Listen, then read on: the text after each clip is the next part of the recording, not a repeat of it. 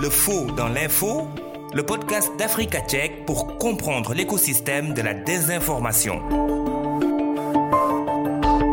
Bienvenue à tous, Le Faux dans l'info, votre podcast produit par Africa Tchèque. Maria Mathiam à la réalisation et à la présentation.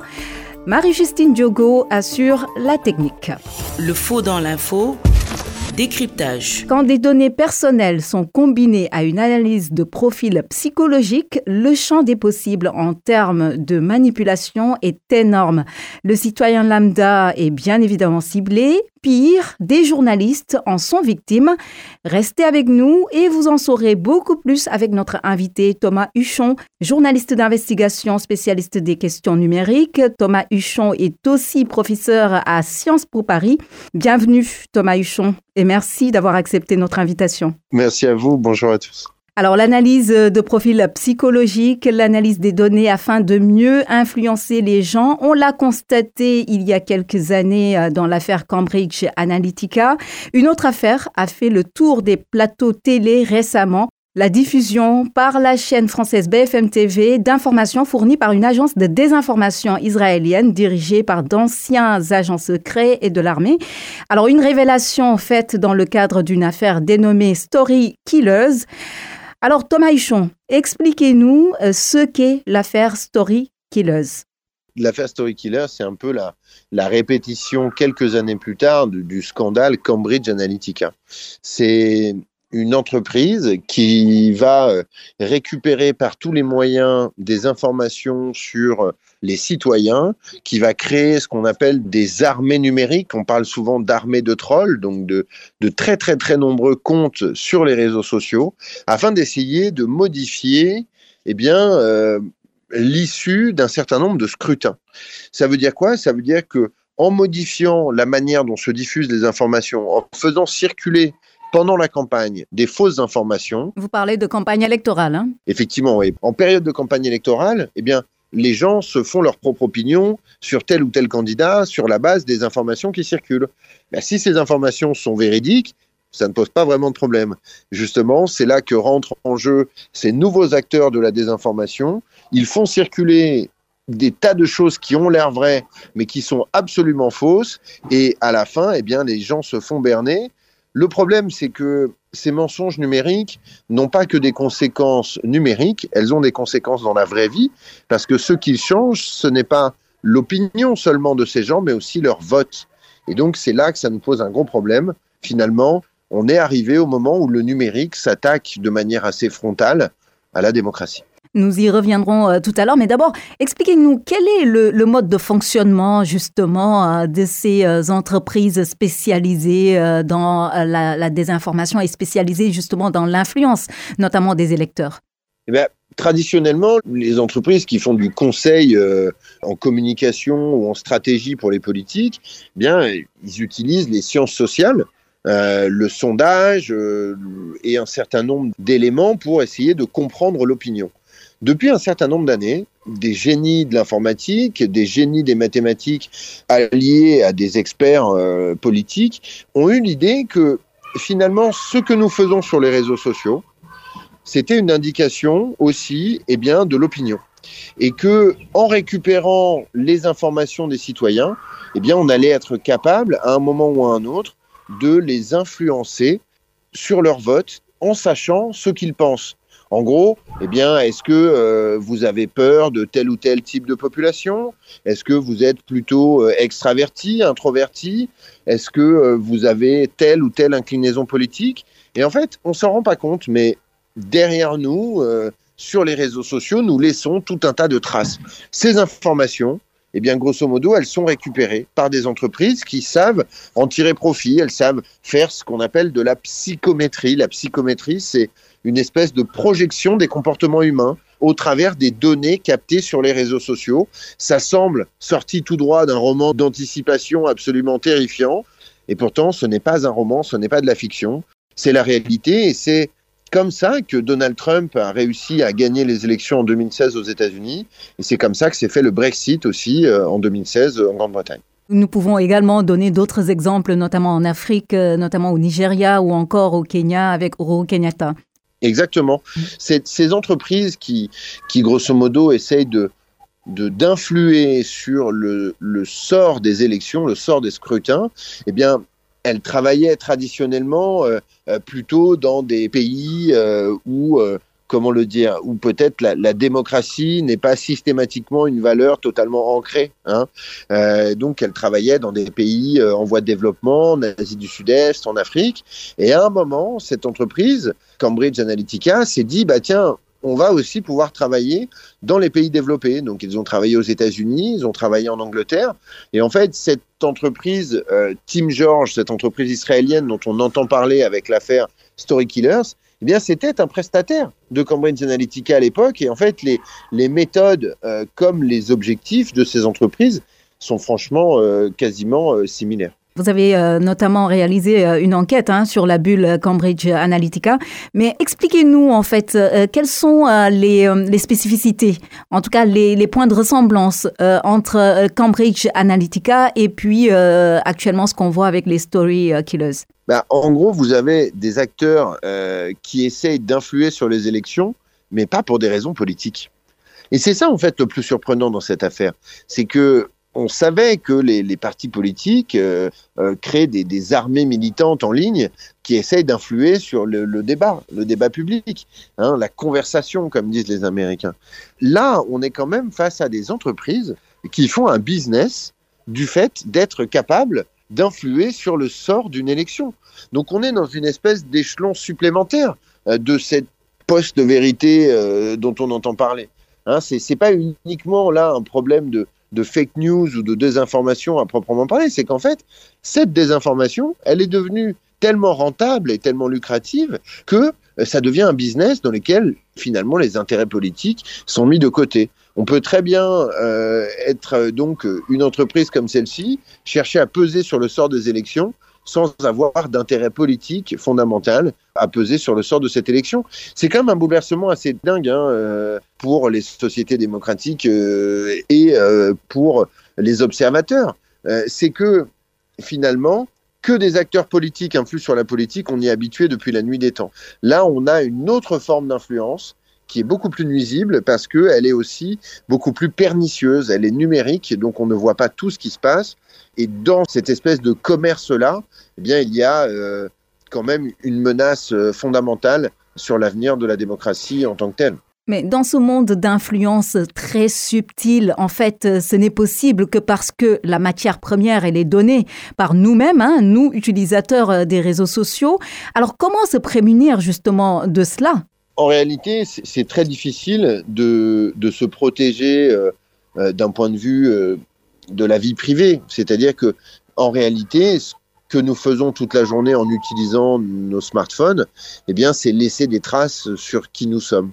Et on ne se rend pas compte que ces traces mises bout à bout, eh bien, permettent de déduire des choses extrêmement précises et parfois très intimes sur votre personnalité. Pensez donc, avec cinq informations, on est capable de déduire quelque chose d'aussi important que votre orientation sexuelle.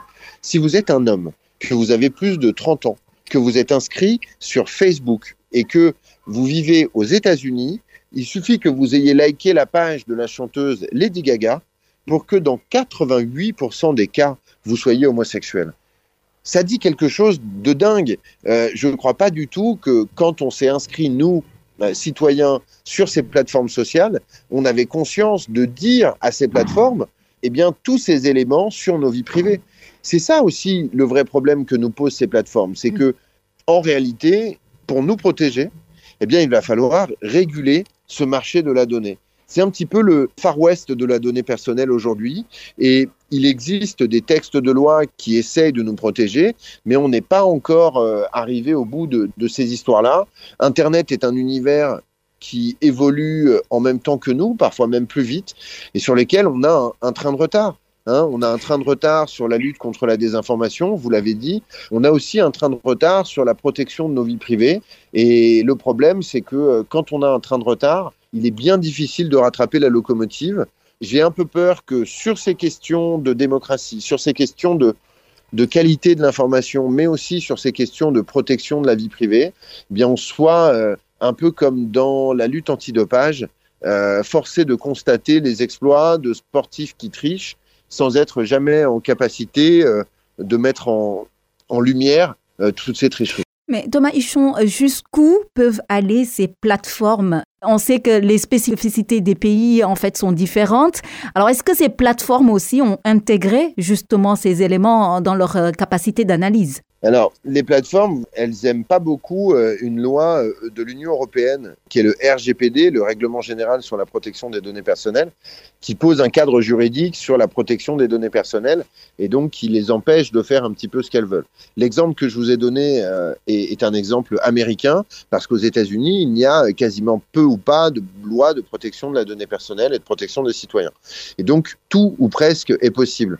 songez que peut-être demain, des femmes euh, vont subir des procès dans certains États américains parce qu'elles auront recherché sur Google où sont situées les cliniques euh, qui pratiquent l'avortement, alors que cela est illégal aujourd'hui. Dans certains États. Donc je crois qu'il faut bien comprendre que notre meilleure manière de nous protéger, c'est d'être le moins connecté possible. On se rend bien compte que ça sera difficile et que l'univers numérique a pris une telle ampleur qu'il va falloir qu'on accepte finalement d'être connecté. Ça ne veut pas dire qu'il faut qu'on accepte les pratiques commerciales douteuses euh, d'acteurs euh, qui ont des positions monopolistiques sur le sujet et sur lesquels je pense qu'il faut aussi que la société a son mot à dire. La société, alors euh, moi je suis français, donc la société française a quelque chose à dire, l'Union européenne aussi, mais je crois que c'est vrai pour tous les pays. Je crois que chacun des pays du monde doit retrouver une forme de souveraineté numérique par rapport aux GAFA. Oui, mais est-ce possible? Parce que. C'est possible, Je crois que c'est possible. En tout cas, je ne veux pas penser que c'est pas possible. Vous restez optimiste. Alors, je suis pas très connu dans mon cercle d'amis pour être le mec euh, optimiste, vous l'avez compris. Euh, mais ce que je veux dire, c'est que je crois qu'on n'a pas essayé de le faire. Et donc, tant qu'on n'a pas essayé, on ne peut pas dire qu'on n'y est pas arrivé. Mais quels sont les, les premiers jalons peut-être à mettre en place pour justement arriver à réguler tout cela? Parce que il faut, premièrement, il faut qu'on comprenne. Donc, la première chose à faire, c'est de créer des commissions indépendantes d'observation des algorithmes. En fait, on ne peut pas rester à l'aveugle sur cette question-là. Vous savez, les algorithmes, ce sont ces formules mathématiques hein, qui permettent la, recommandation de contenu en temps réel euh, sur les plateformes sociales, sur YouTube, sur euh, Google, quand vous faites une recherche. Eh bien, c'est pas possible que nous ne sachions pas comment fonctionnent ces algorithmes et quel type de critères ils utilisent. C'est un petit peu comme si on vous disait que euh, eh bien, on pourrait faire circuler des voitures sur l'autoroute dans lesquelles on n'aurait pas le droit de vérifier s'il y a des freins. Ben non, on ne laisserait pas ces voitures circuler sur l'autoroute. Donc je crois qu'il faut que euh, nous, reprenions le contrôle sur un certain nombre d'éléments et en particulier sur eh bien, euh, cet aspect de euh, protection de nos données personnelles. Il n'y a aucune raison d'accepter que ce soit Facebook qui fixe les règles du jeu ce sont les citoyens qui doivent fixer les règles du jeu. Thomas Hichon, restez avec nous. Écoutons tout de suite la réaction de quelques auditeurs ouest-africains, des propos recueillis par Asmo Marlou. Euh, je suis El Sandrine journaliste burkinabé, je viens de Burkina Faso. Et sur euh, l'impact de l'affaire Story Killer sur le journalisme, déjà, euh, je crois qu'il faut saluer le travail extraordinaire de Forbidden Story, qui nous a plongé euh, dans un monde que l'on ignorait, c'est-à-dire que les médias traditionnels, dits traditionnels, puissent être aussi manipulés, manipulables, et que euh, l'information puisse être traitée avec euh, autant de minutie surtout la, fausse information, la désinformation. C'est quand même euh, un séisme assez médiatique, je pense, parce que ça a secoué et rappelé le rôle non seulement des centres de formation de journalisme, mais aussi euh, les rôles des professionnels de l'information. Bonjour, je suis Ayat Abdou, je suis journaliste d'investigation comorienne. Je pense vraiment que aujourd'hui, plus que jamais, le monde entier a besoin de de, journalistes d'investigation et de, de, journalistes vérificateurs de faits. C'est vrai que la Team George a réussi cette prouesse à, faire passer une fake news à la télé, mais je pense que c'est à notre responsabilité aussi de, de, de, de barrer ce genre d'activité. C'est à notre responsabilité aussi de d'éviter que les populations, que les citoyens aient à subir ce genre d'informations. C'est pour cela que je disais qu'aujourd'hui, plus, plus que jamais, le monde entier a besoin de, de journalistes d'investigation, de journalistes vérificateurs de faits qui font barrière contre ce genre de pratiques. quel possible impact sur cela? Je crois que euh, pour moi, au lieu de voir le, le, côté négatif de toutes ces révélations, il faut euh, plutôt s'accentuer sur non seulement la sensibilisation des professionnels de l'information, mais aussi redonner au journalisme ses, lettres de noblesse, c'est-à-dire euh, distinguer le journalisme pur que l'on connaît euh, des influenceurs, des activistes et autres communicateurs. Pour moi, il faut que les professionnels de l'information puissent euh, se rappeler de l'importance de la déontologie du journalisme et cela doit se faire non seulement au niveau des rédactions, mais aussi euh, au niveau des étudiants en journalisme, pour qu'ils puissent développer leur discernement. Peut-être que c'est le moment de se poser les bonnes questions, de revenir sur vraiment ce qu'on appelle les fondamentaux de base. Thomas Huchon, journaliste d'investigation, spécialiste des questions euh, numériques, également professeur à Sciences Po euh, Paris. Nous nous retrouvons pour justement continuer euh, cet échange concernant les story killers. Alors, vous avez appuyé sur plusieurs éléments importants, notamment le fait de devoir réguler le plus rapidement possible tout ce qui se passe sur Internet, notamment ces plateformes qui influencent parfois les gens sur le plan électoral mais également euh, sur euh, d'autres secteurs d'activité.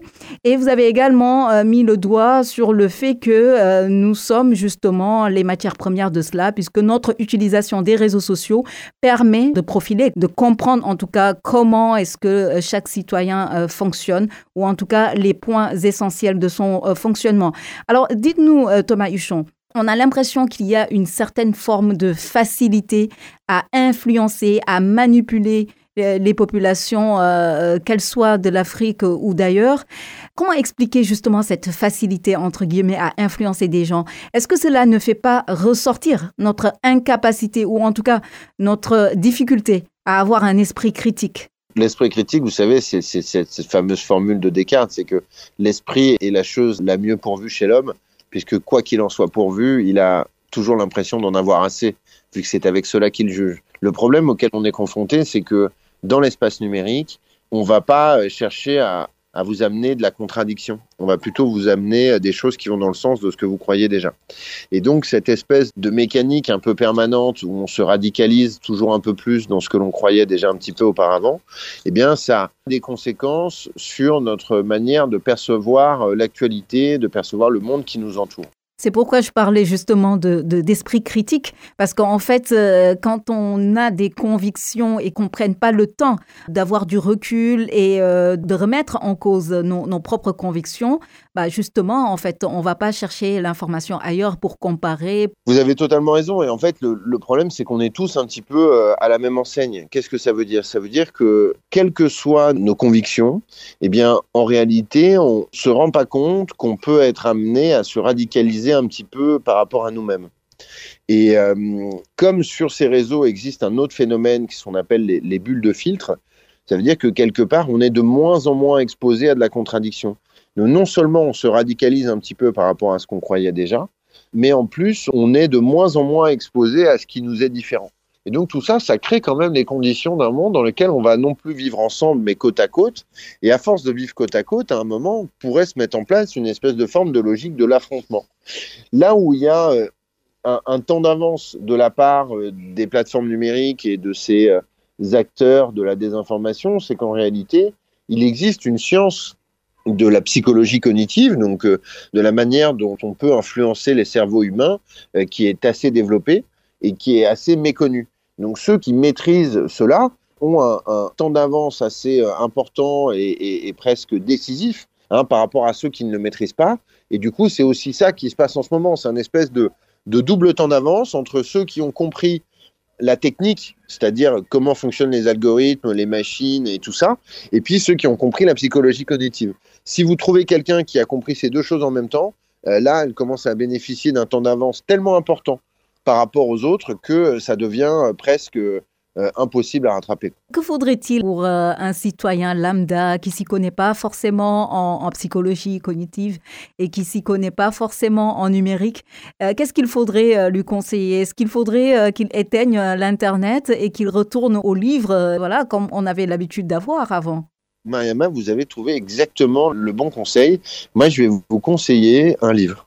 Je vais vous conseiller un livre remarquable qui, moi, m'a beaucoup aidé justement dans cette jungle numérique. C'est un livre d'un psychologue, chercheur en neurosciences, s'appelle Albert Moukeiber. Ce livre s'appelle Votre cerveau vous joue des tours.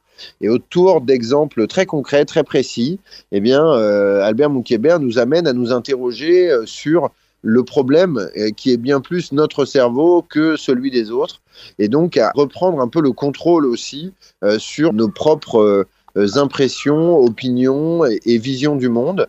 Euh, bien entendu, on pourrait aussi citer les excellents travaux euh, de Gérald Bronner sur les questions cognitives.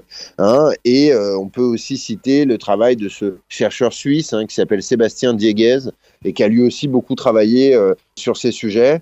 Je crois que le plus important, ça va être de refaire du temps. Vous savez, on disait à un moment qu'il fallait tourner cette fois sa langue dans sa bouche avant de parler, eh bien dans l'univers numérique, il faudrait peut-être qu'on prenne l'engagement de tourner cette fois son pouce au-dessus du smartphone avant de swiper euh, pour le moderniser un petit peu. Franchement, c'est super intéressant tout ce que vous nous dites euh, jusqu'à présent. Euh, malheureusement, on n'a pas suffisamment de temps euh, pour pouvoir continuer cet échange. Donc, peut-être je vais vous poser juste une dernière question concernant la démocratie, puisque tout à l'heure, vous faisiez allusion à cela en disant que la démocratie était menacée, non-démocratie comme on les connaît, était menacée. Alors, jusqu'où va le mal? Il y a un double problème qui nous est posé. Il y a en gros nos institutions qui ont de plus en plus de mal à résister aux assauts du numérique. il y a un autre phénomène, c'est que finalement, dans l'univers numérique, il y a une espèce de prime mécanique à ce qui est euh, le plus choquant, le plus clivant, qui incite à la colère ou à l'émotion. Et en fait, moi j'ai peur que nos démocraties ne soient pas capables de survivre à l'existence d'un monde dans lequel nous ne serions guidés que par nos émotions, nos colères, et plus jamais par nos réflexions. Et en fait, c'est dans cette espèce de double problématique qu'il y a quelque chose de terrifiant, mais aussi euh, d'engageant pour essayer de trouver des solutions à l'avenir. Mais moi, je crois à la grandeur des êtres humains et à leur capacité à résoudre les problèmes auxquels ils sont confrontés. donc, euh, malgré tout, je resterai optimiste sur ces sujets. Merci beaucoup à vous, Thomas Huchon, journaliste d'investigation, spécialiste des questions euh, numériques. Merci à vous, merci à vous pour cet échange. C'est la fin de votre podcast mensuel Le Faux dans l'info, réalisé par Maria Mathiam et produit par Africa Tchèque. Merci à Marie-Justine Diogo et au CESTI. Rendez-vous le mois prochain. D'ici là, doutez et vérifiez toute information pour rester éveillé et puis surtout pour éviter de tomber dans les filets de la désinformation. À bientôt.